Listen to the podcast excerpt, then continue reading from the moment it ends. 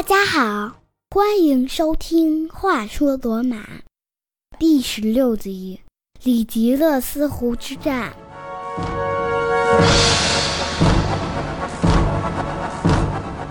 在第十五集节目中，我们说到伊特鲁里亚的克鲁西乌姆国王拉斯波塞纳在南下去往大希腊的途中进攻罗马城，在整个攻打过程中。出现了三位英雄人物。上一集讲了其中两位英雄的故事。第一位是一位名叫豪拉提乌斯·赫雷西奥·科克莱斯的罗马士兵，单枪匹马拆毁了台伯河上唯一的桥梁，成功的阻止了敌军伊特鲁里亚人跨过台伯河进入罗马城。第二位是罗马青年盖尤斯·穆修斯。他乔装打扮，潜入敌军军营，预谋刺杀敌军首领波塞纳国王，却阴差阳错地杀错了人。面对波塞纳国王，他大义凛然，烧掉自己的右手，同时告诉他在罗马城内还有三百名年轻人已经发誓要来刺杀他，不达目的誓不罢休，把他吓得魂飞魄散。穆修斯没有被活活烧死。而是被释放了。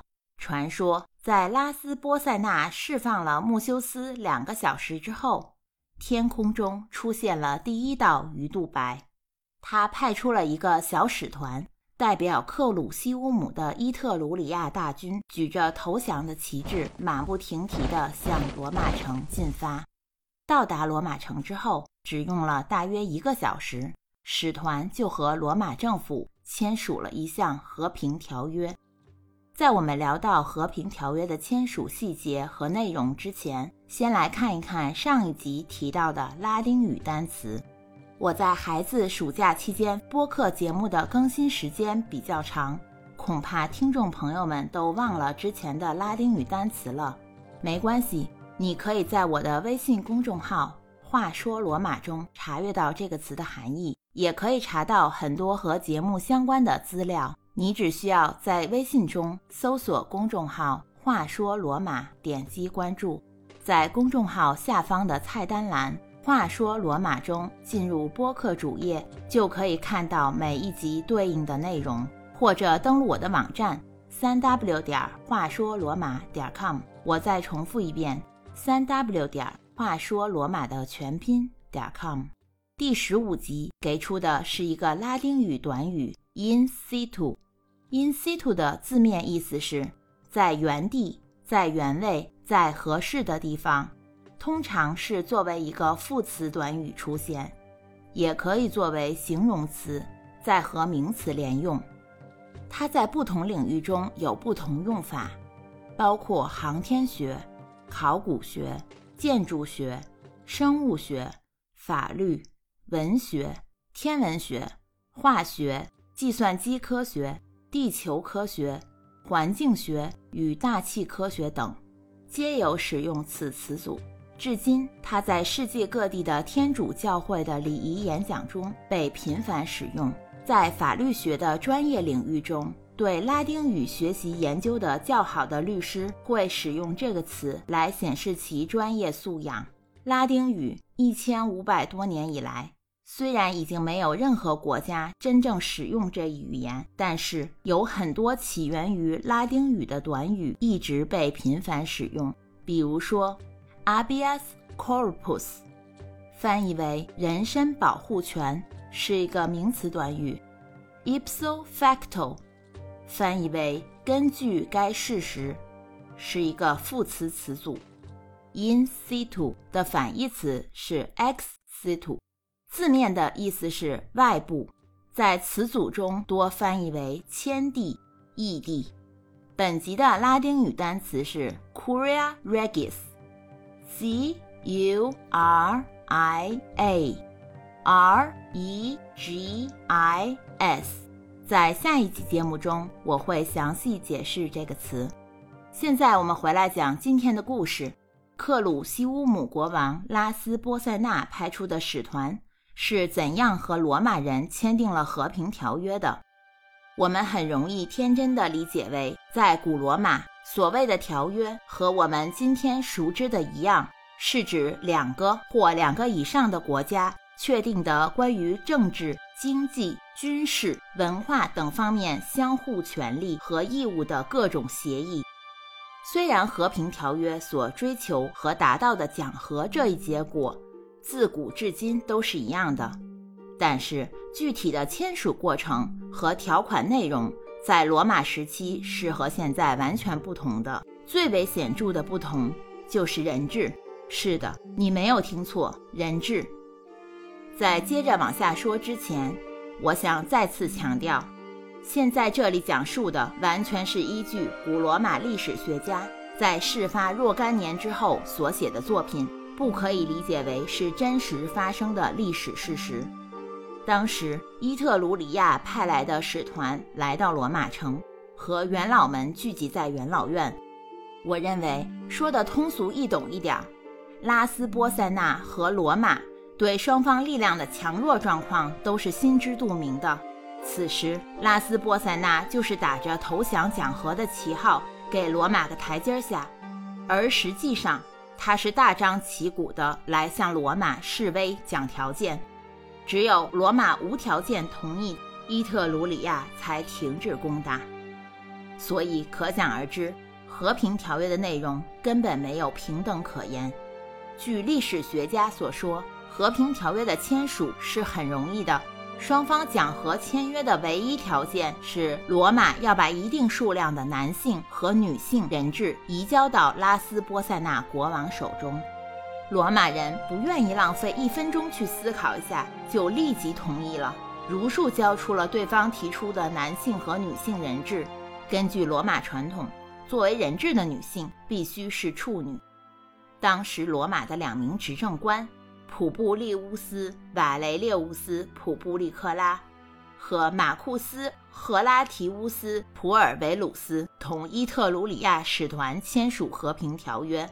签署的方法是，罗马执政官用手上佩戴着的戒指，就是相当于现在我们说的印章，蘸取红色或者紫色的蜡油，封印于文件封口处。有的人说，当时的文件所用的材质是埃及的纸草；有的人说是羊皮；也有的人说，封印是印在了包裹文件所用的麻质布料上。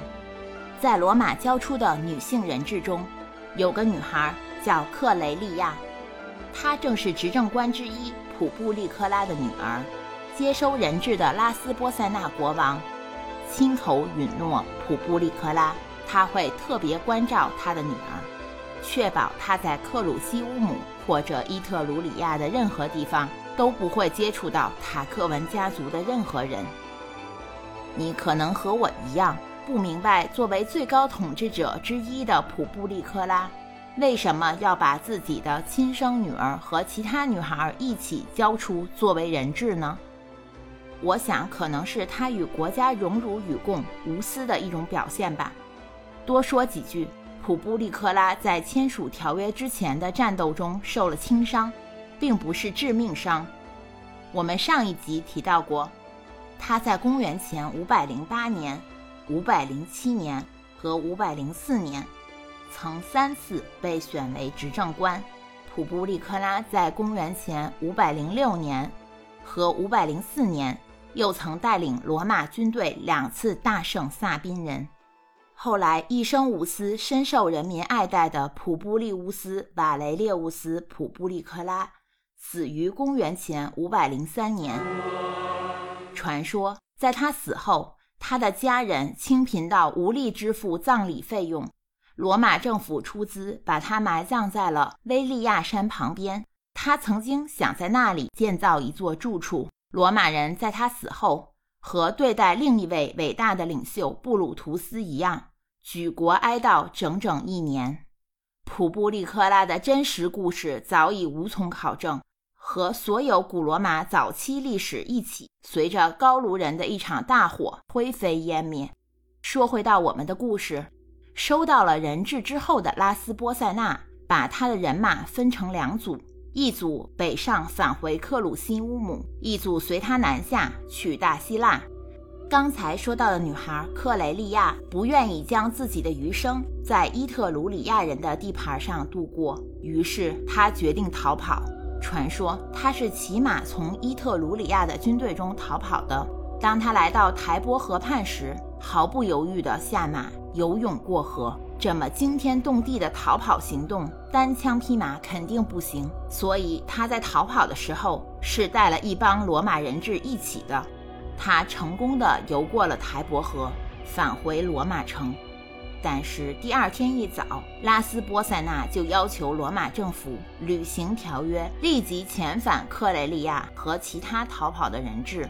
罗马政府毕恭毕敬地回答：“当然，立即执行。”罗马政府表示，克雷利亚的逃跑行为完全是个人行为，不能代表政府和国家的意愿。罗马是真心诚意签订条约，要求和平的。被自己国家政府遣返回敌军的克雷利亚昂首挺胸，没有丝毫畏惧，无视伊特鲁里亚人凝视的眼光。他看上去完全不像是人质，倒像是要英勇就义的英雄。当国王波塞纳看到他和其他逃跑的人质的这种勇气时，他给了克雷利亚一个选择的机会，他可以选择他自己和所有女性人质获得自由，或者选择一半数量的男性人质获得自由，二者只能选其一。克雷利亚想都没有想就选了后者。他认为，对于他的国家罗马，年轻的男性远远要比他们一群女孩子来的更有价值。他对自己国家的爱和勇气，让波塞纳国王非常佩服。他恪守承诺，放走了一半数量的罗马男性人质，同时也给了克雷利亚自由。若干年后，罗马人为克雷利亚建造了雕像，该雕像是克雷利亚骑在马上的样子。在当时，一个女性和男人一样骑在马背上的石雕。在罗马城是非常罕见的。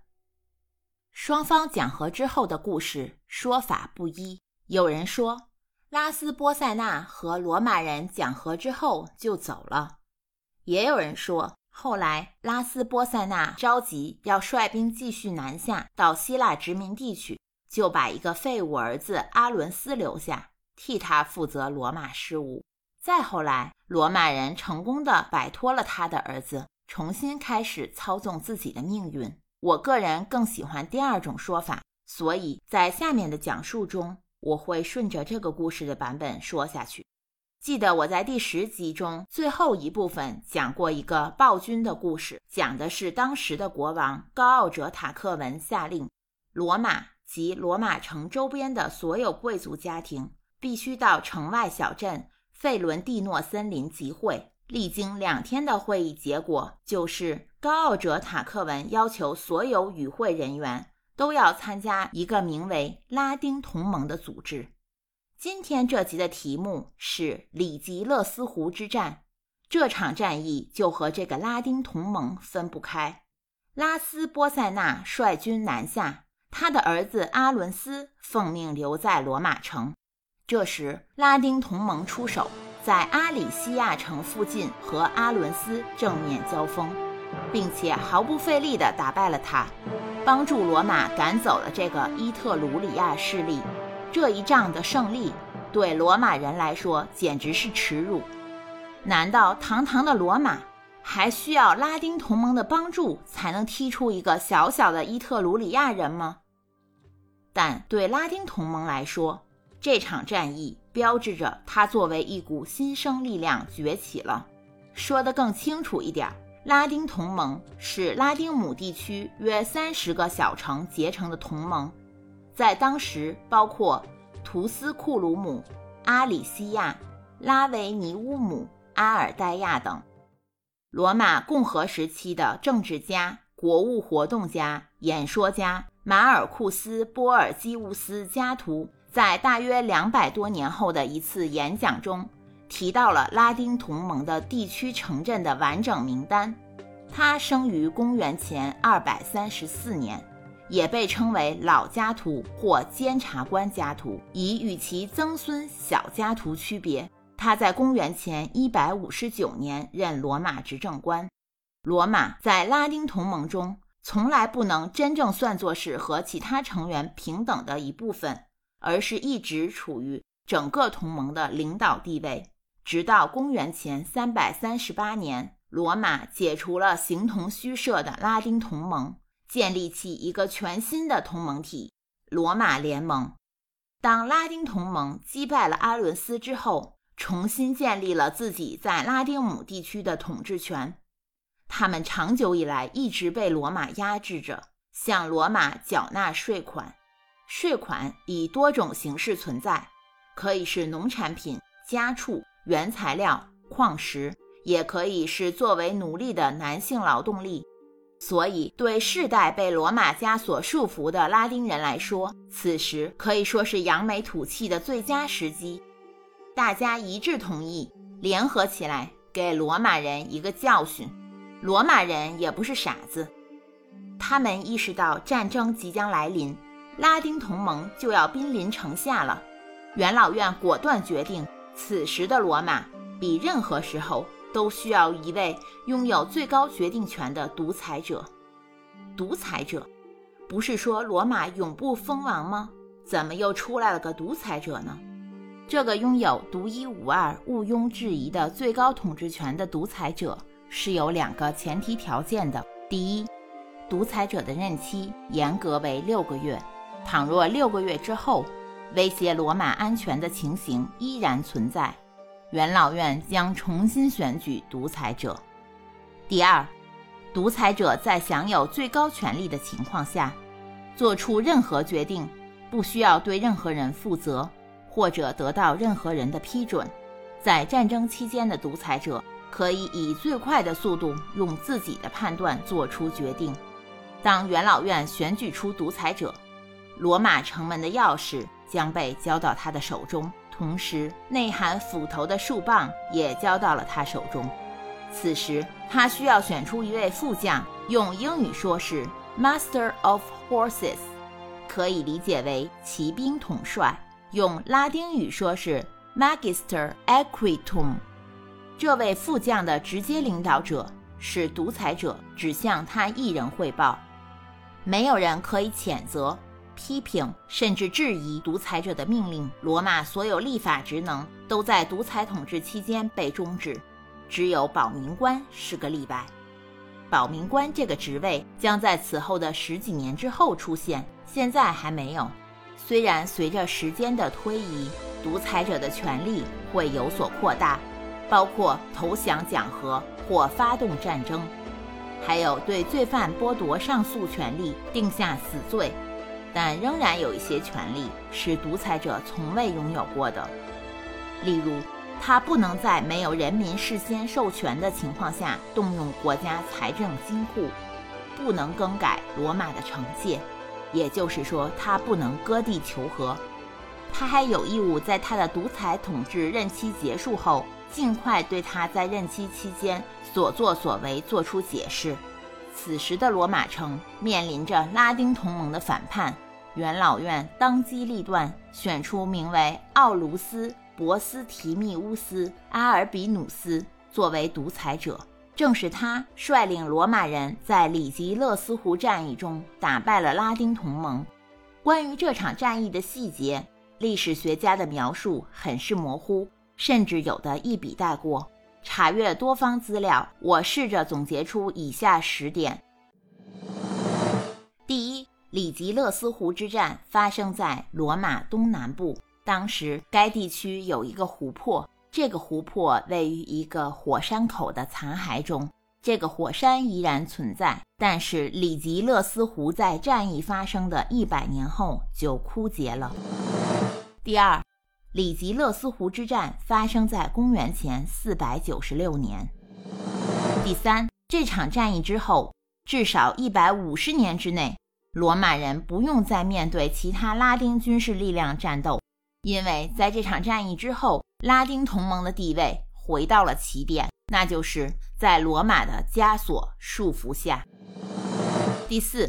虽然罗马军队打败了拉丁同盟，但是这场战斗是非常艰苦的。在战斗的第一阶段，罗马人要把自己的军事力量分成四股，其中一队是由独裁官奥卢斯亲自领导，他的副将提图斯·埃布蒂乌斯·赫尔瓦也亲自率领一队人马。骑兵统帅埃布蒂乌斯在战役当天，他受了致命伤。在他受伤之前，他成功的杀掉了冲在敌军最前面的拉丁同盟中的图斯克鲁姆的最高执政官和暴君乌大维·马米利乌斯。如果你们还记得，在第十集中我提到过，这个人是高傲者塔克文的女婿。第五。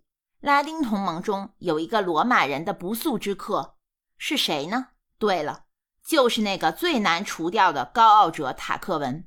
他在拉丁同盟的右翼最前方。这场战役是我们提到这个人的最后一场战役了，这也是他尝试用武力夺回王位的最后一波。第六，还有一队罗马力量是由提图斯。赫尔米尼乌斯·阿基利努斯率领，他是上一集的第一位英雄人物豪拉提乌斯·赫雷西奥·科克莱斯在开始拆掉列柱桥的时候的战友之一。在战斗中，他被长矛刺伤，在受伤前，他曾试图下马杀掉乌大维·马米利乌斯。第七、第四队罗马力量。是由执政官普布利乌斯的兄弟之一马尔库斯·瓦雷列乌斯·沃鲁苏斯领导。当他在战场上发现高傲者塔克文的时候，他的战马飞速朝他奔去。当他已经非常接近高傲者塔克文时，一支长矛突然从一侧刺穿了他的胸膛，当场毙命。长达两个小时的第一阶段战役，明显是拉丁同盟占了主动权。第八，奥卢斯作为独裁官，看到了战事恶化，立即命令他手下的骑兵包围敌军的骑兵，并试图挑衅。当敌军骑兵上当了，开始追随罗马骑兵时，他又下令骑兵驾马，从步兵部队正中间穿过。当看到敌人足够接近的时候，他立即命令骑兵跳下马，加入到步兵中，和步兵一起出其不意地攻击敌军骑兵。这一巧妙的举动使战争的天平偏向了罗马这边。然后，更离奇的事情发生了。据史学家李维所说，古希腊罗马神话中的孪生神灵卡特斯与帕勒克决定离开天空。下凡来与罗马人并肩作战。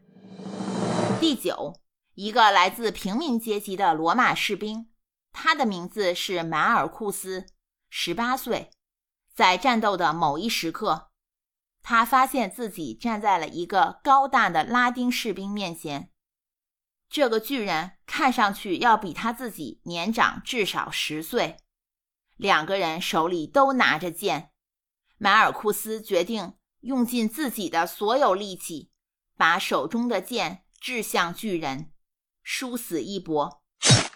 巧的是，剑不偏不倚的直刺入巨人的下巴正下方的喉咙。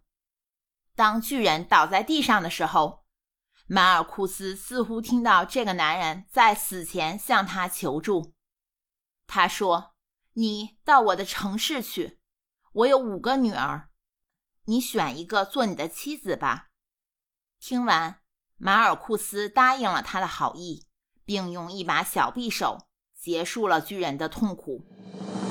第十，当罗马骑兵逼近到拉丁同盟的营地时，拉丁同盟的士兵就开始落荒而逃。奥卢斯掠夺了敌军的营地，带着战利品返回罗马城。在罗马街头举行了凯旋庆祝游行。里吉勒斯湖之战结束之后，作为独裁官的奥卢斯做了两件事：第一，他下令在罗马论坛为卡斯特与帕勒克神建造一座神庙；第二，他来到元老院，交回了罗马城门的钥匙，和完好无损的树棒。他的无私行为让所有人难以置信。看来，罗马的君主制真的成为了历史。我的个人观点是，他这样做，并不是因为害怕，如果他不遵守规定交出权力，罗马人民会群起而攻之，而是发自内心的维护罗马共和制的荣誉的行为。还有一点，就是那个时候的罗马人是不拿誓言或承诺来开玩笑的。奥卢斯发誓要保卫罗马，他就是这么做的。并且做得很好，在罗马共和制的历史上，还将会有很多很多个独裁者。从来没有哪个人试图不按照规则进行权力移交，直到著名的凯撒大帝决定改变整个游戏规则。在罗马共和制的四百多年里，罗马人保持着一种独特的。完全为他们自身需要而定制的政府运作模式。在第十七集节目中，我们将看到努马·庞培留斯建造的雅努斯神庙的大门将关闭整整一个半月。听上去有点讽刺，和平只在罗马城维持了短短一个半月。前面我们提到过，只要没有了外敌。罗马人自己内部相互对立的两个阶级就会展开内斗，这也就是破坏罗马和平的罪魁祸首。真可谓外贼好捉，家贼难防。罗马的街头争斗，贵族的尔虞我诈，可要比那些真刀真枪、你死我活的战斗引人入胜多了。这集节目的制作完成已接近八月中旬。话说，罗马在这之后将稍作暂停，我将专心陪伴孩子、家人度过一个暑假，也祝福所有的听众朋友们暑期快乐。第十七集节目将于九月初与大家见面，借此机会也提前一周为我先生 Abel 送上生日祝福，Happy Birthday，大迪！祝福他生日快乐。也祝福我们的播客得到越来越多听众的喜欢。Able 是我们这部古罗马历史系列播客的创始人。一个故事，三种语言。他在去年四月开始了创作，最早是西班牙语 El Cuento de Roma。同年七月开始了英语版的 The Tale of Rome 的创作。现在你听到的话说罗马是由我翻译并制作的。Happy birthday，Daddy！！最后，在结束这集节目之前，要告诉大家一个非常有意思的事情。如果你看了我的网站或者微信公众号，就会知道，话说罗马的副标题就是“事实与虚构，真实与谎言”。之所以选择这样一个副标题，是因为我的播客中将插入一部穿越千余年的历史小说。到今天这集节目为止，除了我的一些个人见解和历史学家李维等人讲述的寓言故事之外，所有内容是没有加入任何虚构元素的，大部分是历史信息的累积。在今天这集中，关于里吉勒斯湖之战，我总结了十点细节，其中有一条是纯属虚构的，你能找到吗？从第十七集节目开始，每一集中都会有不同分量的小说内容，每集连载，节目听上去更加环环相扣。